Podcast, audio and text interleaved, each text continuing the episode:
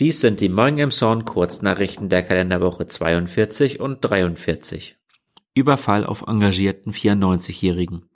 Horst Viktor Rothmar engagiert sich mit dem Verein Box dich frei seit Jahren für auffällig und bereits straffällig gewordene Jugendliche. In der Nacht zum 15. Oktober wurde er in der Reventlow-Straße von einem 17-Jährigen überfallen. Er hat sich nach der Tat an die Emsonner Nachrichten gewandt. Er habe keinen Zorn und berichtet, dass er einen Job vermittelt und weitere Hilfen veranlasst hat, aber nicht jedem sei zu helfen. Mit Alkohol und hohem Tempo.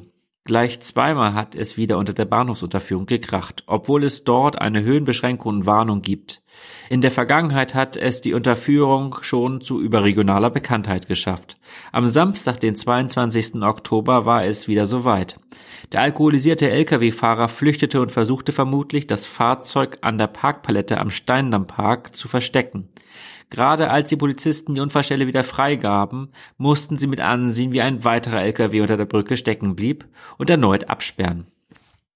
Am Dienstag, den 18. Oktober, ereignete sich ein Unfall an der Hamburger Straße Höhe Famila.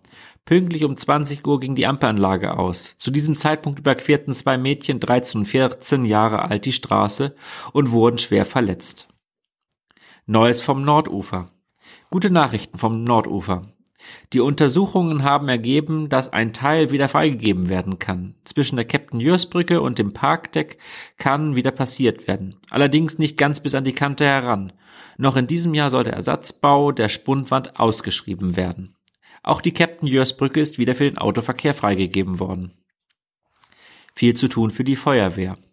Im Rudolf-Maaßen-Weg an der Amselstraße hatte die Feuerwehr am Samstagvormittag, 29. Oktober, mit einer gefährlichen Situation zu tun. Im Keller eines Reihenhauses wurden mehrere Gasflaschen gelagert, von denen der typische Gasgeruch ausging. Daraufhin wurde die gesamte Siedlung evakuiert und die Flaschen ins Freie gebracht.